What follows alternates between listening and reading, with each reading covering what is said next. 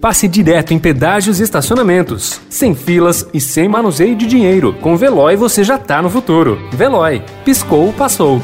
Notícia no seu tempo.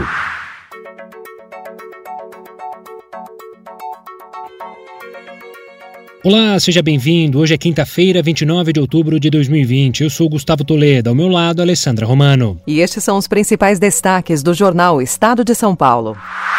Nova onda de Covid na Europa derruba bolsas e dólar dispara no Brasil. Alemanha e França adotam medidas restritivas. Copom mantém Selic em 2%, mas ressalta risco fiscal elevado para a alta da inflação. Candidatos falam em banco e crédito contra o desemprego. Ministério Público investiga se há pressão por multa na Agência de Transporte de São Paulo. Após repercussão negativa, Bolsonaro nega a privatização do SUS. Universidade corporativa cresce e aparece. WhatsApp bane 256 contas por disparos.